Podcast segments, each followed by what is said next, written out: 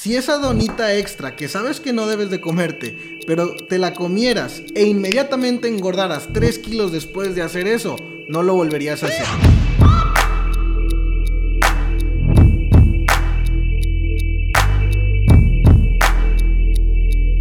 Imagínate el siguiente escenario. Estás en la final del mundial, perteneces a la selección nacional de tu país y estás jugando el último partido, el partido más importante, el que gana se convierte en el campeón del mundo. El problema es que ahí tu país va perdiendo 1-0, pero tú tienes el control del balón, estás cerca del área rival y estás cansadísimo, realmente estás agotado. Volteas a ver a tu alrededor en, en microsegundos y ves a ves el estadio lleno, ves el estadio vibrando, ves el estadio saltando y además de eso sabes que hay millones y millones de personas en sus casas viéndote a través de la televisión, depositando el 100% de las esperanzas en ti para que empates ese partido y el país, tu, tu país, pueda ganar y llevarse al campeonato a casa. Pero repito, estás cansado, estás agotado, estás exhausto. La pregunta es, ¿Te rendirías en ese momento? ¿Dejarías de correr? ¿Dejarías de intentar meter ese gol? Claro que no. ¿Y sabes qué? Así como tú, justamente en ese escenario no lo harías, nadie lo haría. Y eso no te hace especial. El problema del 97% de la población es que cree que para convertirse en éxito, para convertirse en un ídolo y para materializar sus sueños, tiene que ganar esas batallas importantes, esas batallas estelares. Y el 3% de la población ha entendido que el éxito no se encuentra ahí. El 3% de la población entiende que el éxito se forja a través de las batallas invisibles. Y permíteme explicarte qué es una batalla invisible. ¿Qué son las batallas invisibles en realidad? Mira, las batallas invisibles son esas, esa pequeña toma de decisiones diaria que tienes que hacer, donde parece que son decisiones no importantes, insignificantes, y parece que no tienen relevancia en absoluto.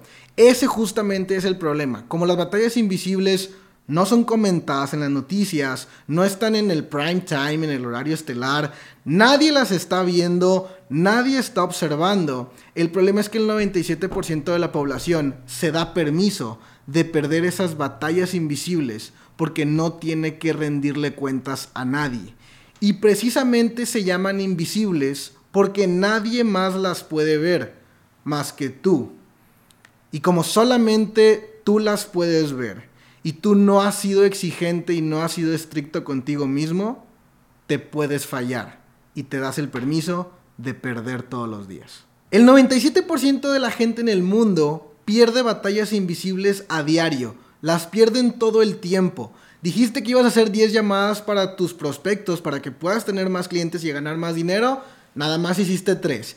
Dijiste que ya no ibas a comer mugrero porque querías estar en forma, bueno, te comiste una donita extra tenías una junta de planeación y estrategia con tus socios, se te corrió un poco la, agenda y se te hace fácil posponerla una hora o un par de horas. El problema de las batallas invisibles es que aparentemente no pasa nada. Me decía uno de mis mentores, Jorge, si esa donita extra que sabes que no debes de comerte, pero te la comieras e inmediatamente engordaras 3 kilos después de hacer eso, no lo volverías a hacer. Si posponer la junta con tus socios un par de horas te hiciera perder un trato millonario, no lo volverías a hacer. Si no hacer tus llamadas para tus prospectos y para tus clientes te hiciera perder todo tu ingreso, te apuesto a que no lo volverías a hacer. El problema de perder en lo insignificante, el problema de perder en la toma de, en la toma de decisiones aparentemente no importantes es que se va conformando como un hábito. Y decía otro de mis mentores, como haces una cosa, haces todo lo demás. Si te acostumbras a perder en lo pequeño, también vas a perder en lo grande. Es más, si te acostumbras a perder en lo pequeño de una manera tan consistente y lo conformas como un hábito, como lo has estado haciendo hasta ahora, yo te aseguro algo ni siquiera vas a tener la oportunidad de perder la final del mundial, porque ni siquiera vas a calificar ahí. El 3% de la población, los campeones, los fuera de serie, entienden una cosa. Y es que el éxito, la riqueza, los sueños, las metas conseguidas, materializadas, como le quieras llamar, no se consigue a través de un gran acto heroico o de una hazaña. Es precisamente esa toma de decisiones, repito, aparentemente insignificantes, lo que tú no estás tomando en cuenta es que cada pequeña victoria en una batalla invisible se suma y se suma y se suma y se suma, produciendo un gran efecto compuesto positivo al final que hace a los campeones lucir exactamente como luce un campeón.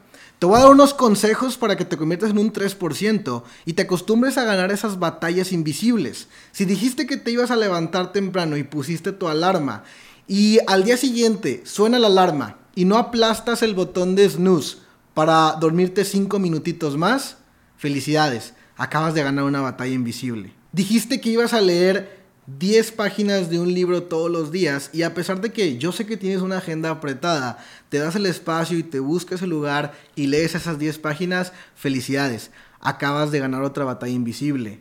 Dijiste en la mañana, como no tuviste tiempo, que ibas a hacer ejercicio hasta la noche y efectivamente te das el tiempo para ir a hacer tu rutina de ejercicio en la noche, felicidades, acabas de ganar otra batalla invisible. Y como de la manera en que haces una cosa lo haces todo, si te acostumbras a ganar en lo pequeño, en lo pequeño, día tras día, en lo aparentemente insignificante, eventualmente te conviertes en un caso de éxito extraordinario y fuera de serie. Por el día de hoy, no te enfoques en los reflectores, no te enfoques en aparecer en la televisión, no te enfoques en el público, no te enfoques en el protagonismo. Enfócate en tus metas, enfócate en aquellas personas que pertenecen a tu equipo, que están confiando en que los vas a llevar precisamente al lugar correcto. Y cuando día tras día te disciplines para ganar esas batallas invisibles, cuando menos te des cuenta, te vas a convertir en ese ídolo de las masas.